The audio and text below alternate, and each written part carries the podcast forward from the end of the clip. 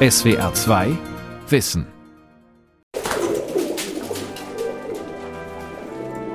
Nach dem Zweiten Weltkrieg hat das britische Militär mehrere Brieftauben für ihre Verdienste ausgezeichnet. Und Brieftauben verhalfen auch der Nachrichtenagentur Reuters zum Erfolg, weil sie Informationen schneller von Brüssel nach Aachen brachten, als jeder Zug es konnte. Über Jahrtausende hat der Mensch die Taube hochgeschätzt, nicht nur als Überbringerin von Nachrichten, sondern auch als Lieferantin für Fleisch und Dünger. Außerdem ist sie bis heute das Symbol für Frieden und für die Liebe. Die Scheiße von den Tauben. Als Gebäudeeigentümer muss ich sagen, sie gehören dezimiert. Die Taube. Ein Vogel polarisiert. Von Paula Kersten. Die Bewunderung für den schnellen und intelligenten Vogel hat stark nachgelassen. Wir nehmen die Ratten der Lüfte, wie sie gerne bezeichnet werden, oft als störend wahr. In zu großer Zahl können sie, oder vielmehr ihre Hinterlassenschaften, zu einem Problem für Kulturdenkmäler werden oder ein Ärgernis für Hausbesitzer. Tauben werden mitunter angezündet, vergiftet, vor den Zug getreten. Gleichzeitig wurde die Stadttaube Finalistin bei der Wahl zum Vogel des Jahres 2021. Tatsächlich kann die Taube wenig dafür, dass sie uns so sehr auf die Pelle rückt, denn nahezu alle Eigenschaften hat der Mensch ihr angezüchtet. Also der Bahnhof, das ist eigentlich so äh, der klassische Ort, an dem eigentlich jede Stadt Taubenprobleme hat. Aber hier ist es halt auch besonders extrem. Hier gab es schon immer große Probleme, besonders in Wiesbaden. Die Verschmutzung war immer sehr groß. Es gab immer viele Beschwerden. Alexandra Weirater ist Biologin und Stadttaubenmanagerin der Stadt Wiesbaden. Stellen wie ihre gibt es nur sehr wenige in Deutschland. Beschwerden über Stadttauben landen bei ihr und es ist ihre Aufgabe, das Zusammenleben von Mensch und Taube im städtischen Raum für beide Parteien so angenehm wie möglich zu gestalten. Im Bahnhof wurde alles getan, um die Tauben fernzuhalten. Jeder Vorsprung, jede Kante ist mit kurzen Metallstäben, sogenannten Spikes, versehen. Die Tauben sind trotzdem noch da. Da vorne zum Beispiel in dem Gleis, da brütet eine Taube auf dem Boden. Also eigentlich völlig untypisch. Man muss halt wissen, ähm, dass die Stadttauben Felsenbrüter sind. Und äh, das heißt, sie suchen sich eigentlich Brutplätze, die relativ weit oben gelegen sind und in irgendwelchen geschützten Nischen sind normalerweise. Und jetzt haben sie diese Nischen hier natürlich nicht mehr wirklich und vor allem nicht weit oben. Das ist natürlich sehr gefährlich. Also man sieht es ja an den Gleisen, die Tiere, die werden äh, häufig überfahren, die Küken auch. Da vorne habe ich auch eben schon wieder eine tote Taube liegen sehen, direkt neben dem Gleis. Also das ist natürlich kein geeigneter Brutplatz für die Tiere. Und warum nistet sie jetzt trotzdem hier und sucht sich nicht woanders einen Platz? Tauben sind ja domestizierte Haustiere und da wurden ihnen bestimmte Eigenschaften angezüchtet, die für den Menschen irgendwie von Nutzen sind. Und äh, eine dieser Eigenschaften ist eben eine erhöhte Brutaktivität. Ein Wildvogel, der würde sich vielleicht denken, okay, ich finde keinen geeigneten Brutplatz, ähm, dann lasse ich das mal lieber. Und die Taube, die kann das halt einfach nicht. Die hat diesen Drang zu brüten. Und wenn sie jetzt oben keine geschützte Nische findet, dann sucht sie sich halt irgendeinen Ort, egal wie ungeeignet er auch sein mag. Eine Stadttaube kann im Jahr mehr als 20 Junge bekommen und brütet bis zu siebenmal. Selbst im Winter, wenn die Eier erfrieren. Dass die Taube hier in Wiesbaden eingezwängt neben den Gleisen brütet und sich nicht einen sicheren Nistplatz außerhalb des Bahnhofs sucht, liegt an ihrer Standorttreue. Deswegen ist es auch sehr schwierig, die Tiere umzusiedeln. Gerade wenn sie da mal eine erfolgreiche Brut hatten und da schon äh, Küken geschlüpft sind, dann äh, denken sie halt, okay, das ist ein erfolgreicher Brutplatz und dann kommen sie immer wieder dahin zurück. Das ist einfach so. Columbia livia, die Felsentaube, ist die Urahnin jeder Stadttaube. Wie weit sie heute noch verbreitet ist, lässt sich nicht sagen, da sie der Stadttaube bis auf die Feder gleicht. Die wurde schon bewundert, weil sie unglaublich geschickt und schnell zwischen den Felsen der Felsküsten eben fliegen können. Das wurde mit dem Abschießen eines Pfeils mit dem Bogen äh, zum Beispiel verglichen. Daniel Haag-Wackernagel ist Professor an der Universität Basel. Manche bezeichnen ihn wegen seiner langjährigen Forschung zu Stadttauben als Taubenpapst. Die ersten Menschen, die das entdeckt haben, waren wahrscheinlich sogar die Neandertaler, wie neue äh, Forschungsergebnisse zeigen, sind in diese Höhlen eingestiegen oder haben sogar wahrscheinlich mit diesen Felstauben zusammen gewohnt und haben die Nestlinge da genutzt, also haben sie äh, gegessen. Und das war schon früh eine gegenseitige Beziehung. Die Tauben haben natürlich vom Schutz davon profitiert. Auf der anderen Seite haben sie die Nestlinge oder einen Teil der Nestlinge opfern müssen. Also fast schon eine symbiontische Beziehung. Das war vor mehr als 60.000 Jahren.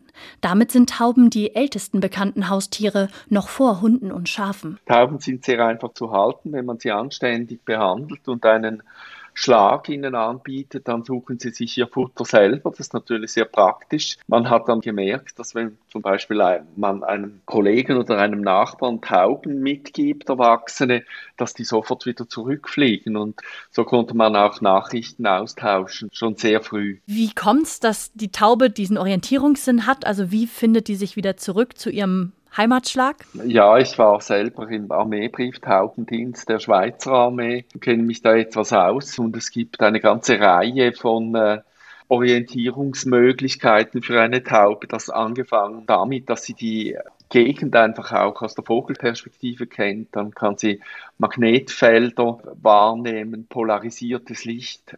Man hat auch äh, Hypothesen dazu, wieso das so ist, wieso dass sie so einen guten Orientierungssinn haben. Und die Urform, also die Felsentauben, die leben ja an Felsküsten der Meere und da kann es immer mal passieren, dass eben Tauben auf die hohe See hinausgeweht werden mit einem Sturm oder so und mit einem guten Orientierungssinn finden die dann auch wieder zurück. Wobei man sagen muss, dass viele andere Vögel natürlich ebenfalls über hervorragende Orientierungsmöglichkeiten verfügen. Da ist die Taube also nicht etwas Spezielles.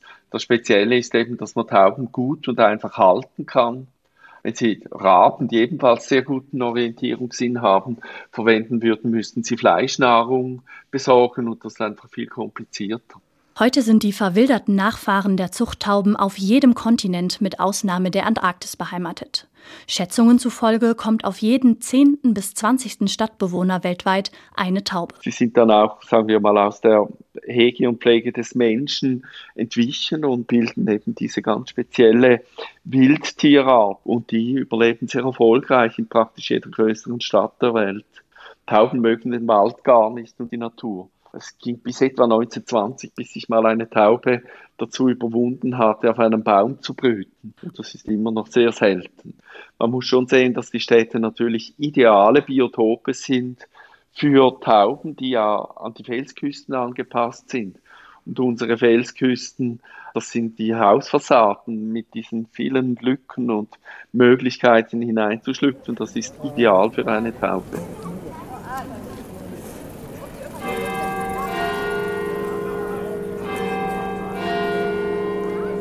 Damit macht Christian Hermes, Stadtdekan und Dompfarrer der Kirche St. Eberhard im Zentrum Stuttgarts, immer wieder leidvolle Erfahrungen. Wir haben, äh, ich weiß nicht wie viele, aber viele Tauben hier in der Innenstadt und sie suchen halt immer Plätze, wo sie sich hinsetzen können, Plätze, wo sie aufs Klo gehen können und es ist sozusagen immer ein bisschen ein Kampf. Und Sie sehen ja hier auch die Hinterlassenschaften, die natürlich sehr schädlich sind, auch für die Steine und wirklich große Schäden anrichten.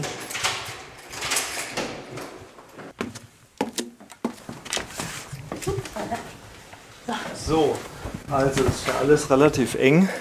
Wir sind jetzt hier an den Glocken der Kirche, die zum Glück jetzt nicht läuten und schlagen, sonst würden wir das hier nicht gut aushalten. Sie sehen hier sind die Schallläden. Wir haben das erst vor zwei Jahren alles neu gemacht. Ähm, ist wirklich bis rauf, wirklich jeder kleinste Spalt mit Draht verschlossen und Spikes und so weiter und wir müssen das regelmäßig kontrollieren, weil sie den letzten kleinen Spalt finden werden, äh, wie sie hier reinkommen und hier ein Nest bauen können.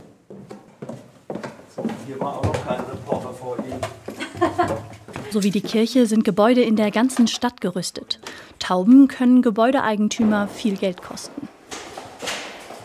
Ab und zu fliegt oder läuft auch mal eine Taube in die Kirche. Absoluter Worst Case ist natürlich, dass irgendwo hier oben in der Kirche in 15 Meter Höhe oder gar in der Orgel ein Vogel verendet oder dort seine Hinterlassenschaften ablässt. Ärgern Sie sich dann über die Tauben oder wie ist da so Ihre Gefühlslage? Naja, also die Tauben machen das ja jetzt nicht aus Feindschaft zur katholischen Kirche oder um uns zu ärgern, sondern sie wickeln ihr evolutionäres Programm ab.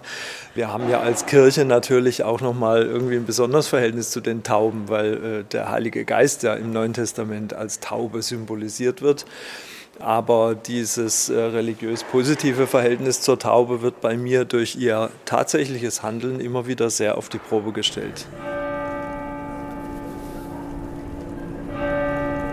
3000 Jahre vor Christus machten die Sumerer und Babylonier die Taube zum Vogel ihrer Liebesgöttin Inanna Ishtar. In den griechischen Sagen ist die Taube Begleiterin von Aphrodite, Göttin der Schönheit, Lust und Liebe. Diese Liebesgöttin, die ist ja im Prinzip zum Heiligen Geist umgewandelt worden.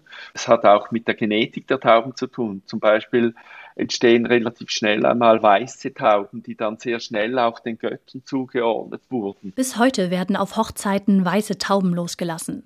Und was Romantikern das Herz auch höher schlagen lässt, ein Taubenpaar bleibt meist ein Leben lang zusammen. Die kennen sich, die sind optimal aufeinander eingespielt. Also diese monogame Beziehung, die hat sehr große Vorteile für das Wohl der Nachkommen.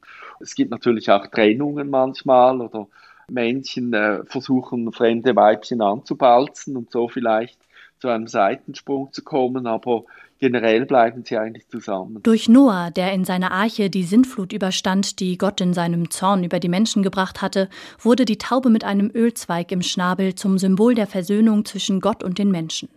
Hieraus entstand später, losgelöst vom religiösen Kontext, die Friedenstaube. Und diese Geschichte, die geht effektiv darauf zurück, dass die frühen Schiffer, also Menschen, die mit Schiffen das Mittelmeer befuhren, solche Tauben dabei hatten. Und wenn sie nicht mehr wussten, wo sie waren, vor allem wenn sie nicht mehr wussten, wo das Ufer ist, wurden diese Tauben freigelassen und die schrauben dann hoch und fliegen direkt Richtung Land. Und so konnten diese frühen äh, Tauben eigentlich als Kompasstauben eingesetzt werden. Schau, Sonne scheint warm und die Lüfte sind lau. Gehen wir Tauben vergiften im Park. Die Bäume sind grün und der Himmel ist blau. Gehen wir Tauben vergiften im Park. Etwas hat sich verändert in der Art und Weise, wie Menschen Tauben wahrnehmen. Der Vogel der Liebe stößt in Gestalt der Straßentaube mitunter auf wenig Gegenliebe, bis hin zu tiefsitzendem Ärger und blankem Hass.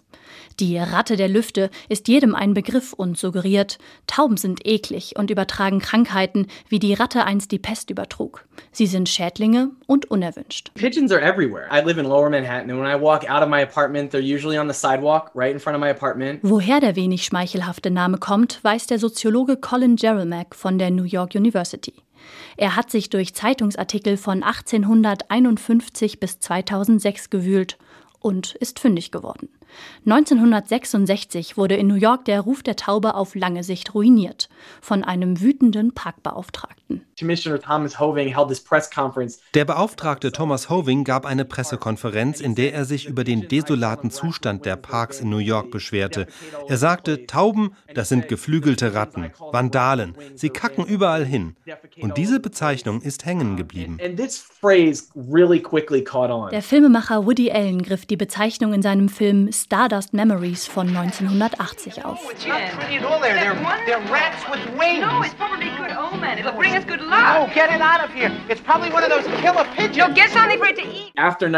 Seit 1980 bezeichnen nahezu alle amerikanischen Zeitungen Tauben als geflügelte Ratten, wenn über sie berichtet wurde. Die Killertaube, Überträgerin tödlicher Krankheiten. Die Assoziation mit Ratten kam nicht von ungefähr. Das Schlagwort Ratte der Lüfte ist das Ergebnis eines schon länger wachsenden Unbehagens.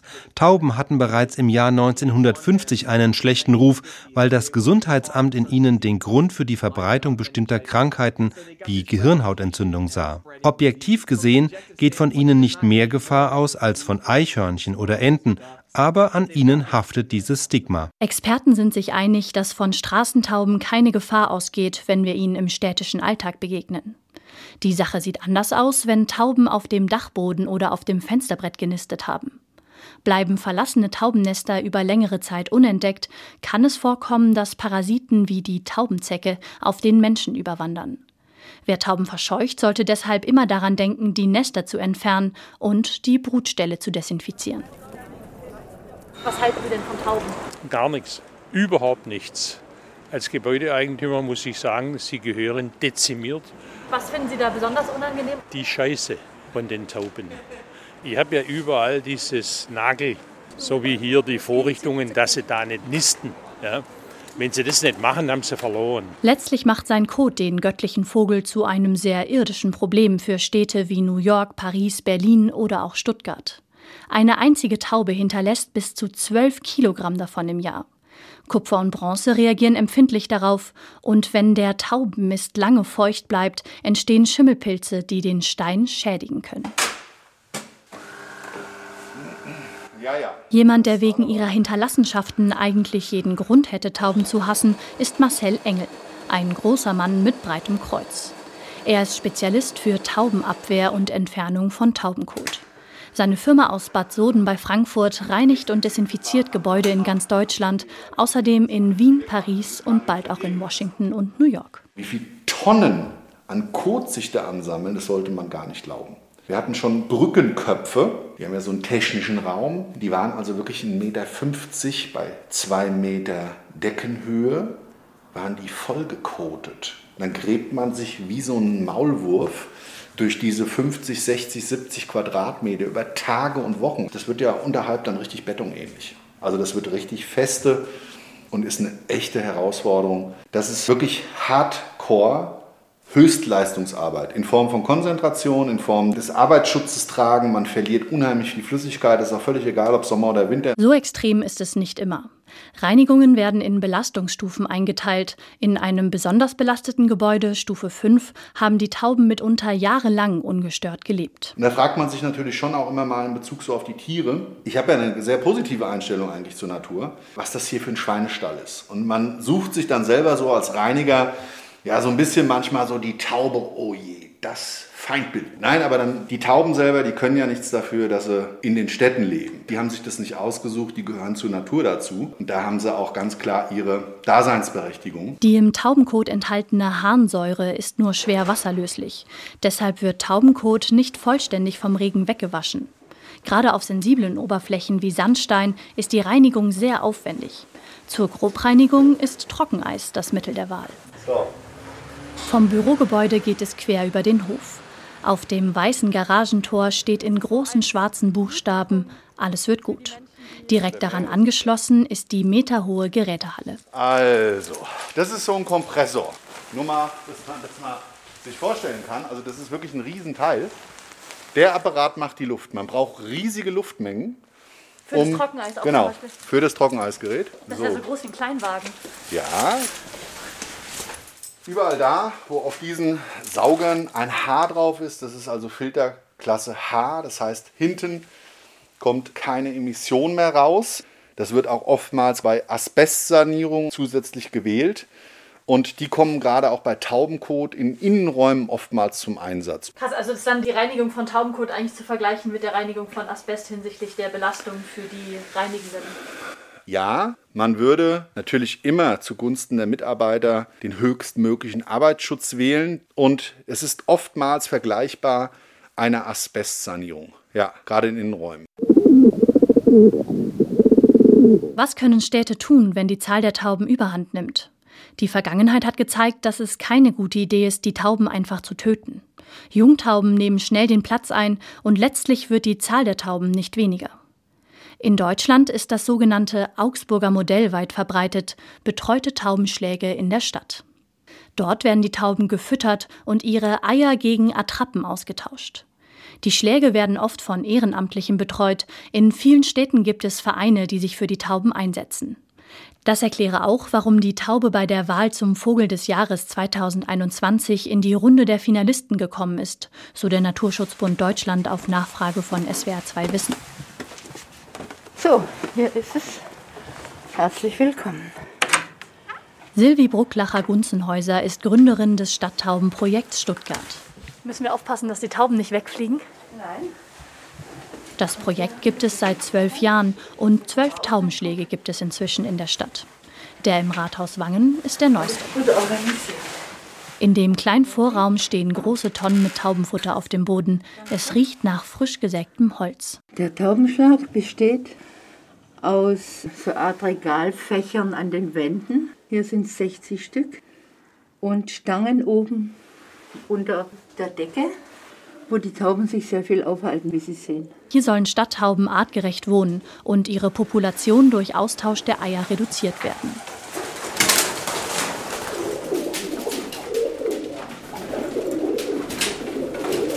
Um dem Stadttaubenproblem beizukommen, unterstützt die Stadt Stuttgart das Projekt mit fast 300.000 Euro jährlich. Doch es ist schwer, Plätze für die Taubenschläge zu finden. Kaum jemand möchte die Tiere im eigenen Gebäude haben. Sie sehen eine weiße Taube. Das sind diese traurigen Hochzeitstauben. Und die stranden in den Städten, in den Plätzen. Und wir finden immer wieder welche. Oder die Bevölkerung ist sehr aufmerksam. Die bringen uns auch viele Tauben, was uns nicht immer glücklich macht.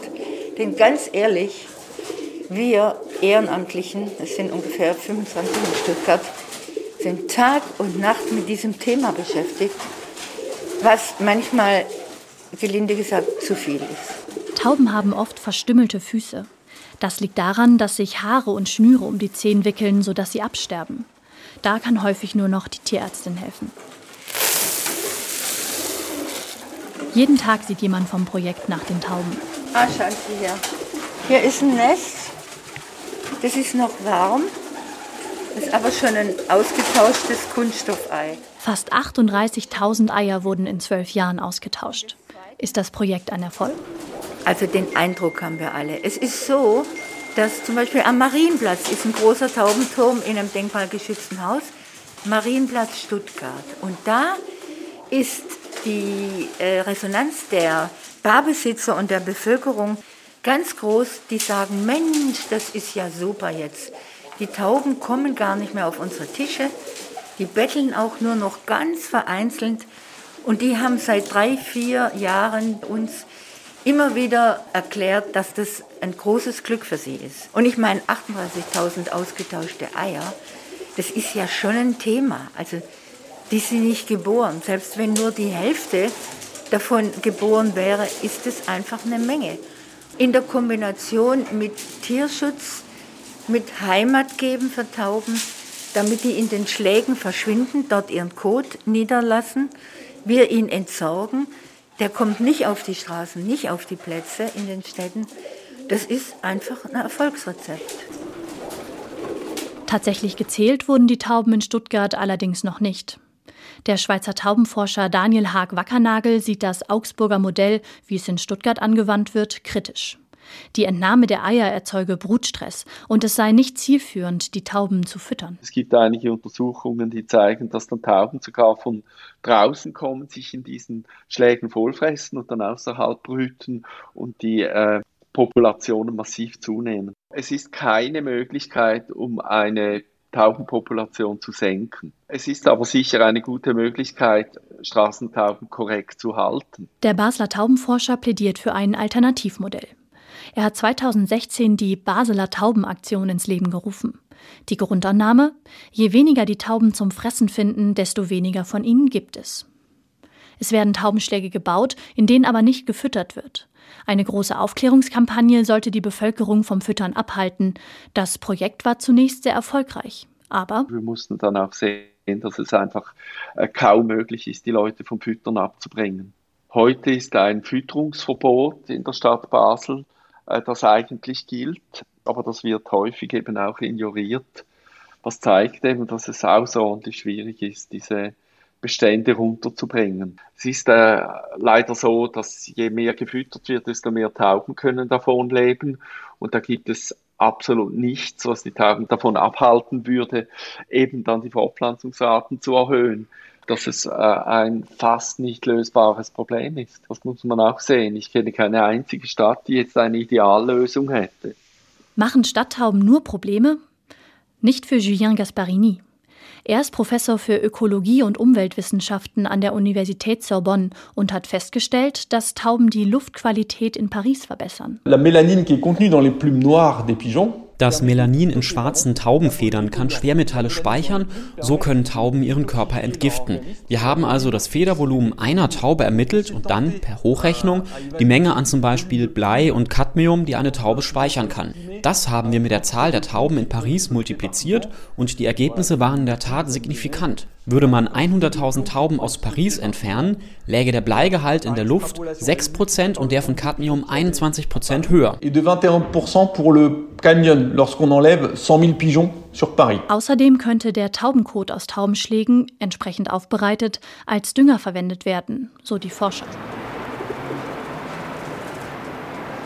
Zurück in Wiesbaden mit Alexandra Weirater, der Biologin und Stadttaubenmanagerin in einem Parkhaus nahe der Wiesbadener Innenstadt.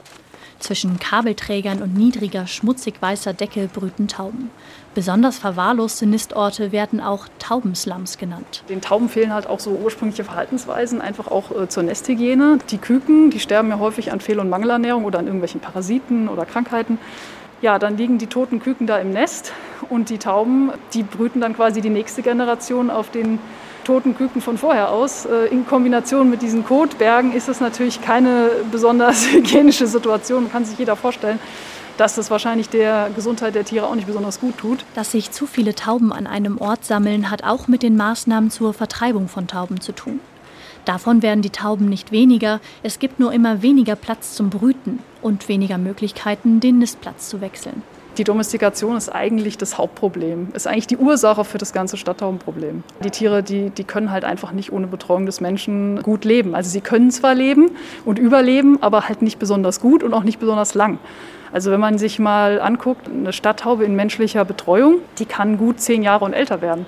Und in der Stadt äh, werden sie halt maximal drei Jahre alt. Und äh, 90 Prozent der Tauben sterben sowieso, bevor sie ein Jahr alt sind. Also äh, die werden nicht besonders alt. Aber aufgrund halt dieser hohen Vermehrungsrate, die ihnen ja angezüchtet wurde, ähm, dadurch sterben halt die Populationen einfach nie aus. Am Rande der zweiten Etage des Parkhauses öffnet sich der Blick nach Westen über die Dächer Wiesbadens bis hin zum Taunus. Es ist spät Nachmittag, die Giebel sind in sanftes goldenes Licht getaucht. Einige Tauben fliegen in wagemutigen Manövern um die Dächer, andere wärmen sich in der Sonne. Also die können ja 120 km/h fliegen, auch auf Kurzstrecke. Ja, ja, die sind extrem schnell und die können halt auch durch so enge Gassen total geschickt manövrieren. Ähm, also das, das finde ich schon beeindruckend, wie gut die wirklich fliegen können.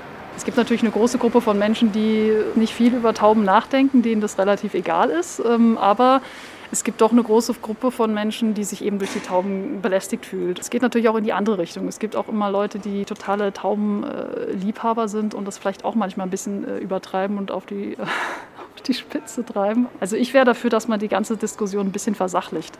Einfach. Und nicht so emotionsgeladen das Ganze sieht. Dann äh, kommt man wahrscheinlich schneller zu einer Lösung. SWR 2 Wissen. Die Taube, ein Vogel polarisiert. Autorin und Sprecherin Paula Kersten. Redaktion Gabor Pahl. Ein Beitrag aus dem Jahr 2021. SWR 2 Wissen. Manuskripte und weiterführende Informationen zu unserem Podcast und den einzelnen Folgen gibt es unter swr2wissen.de.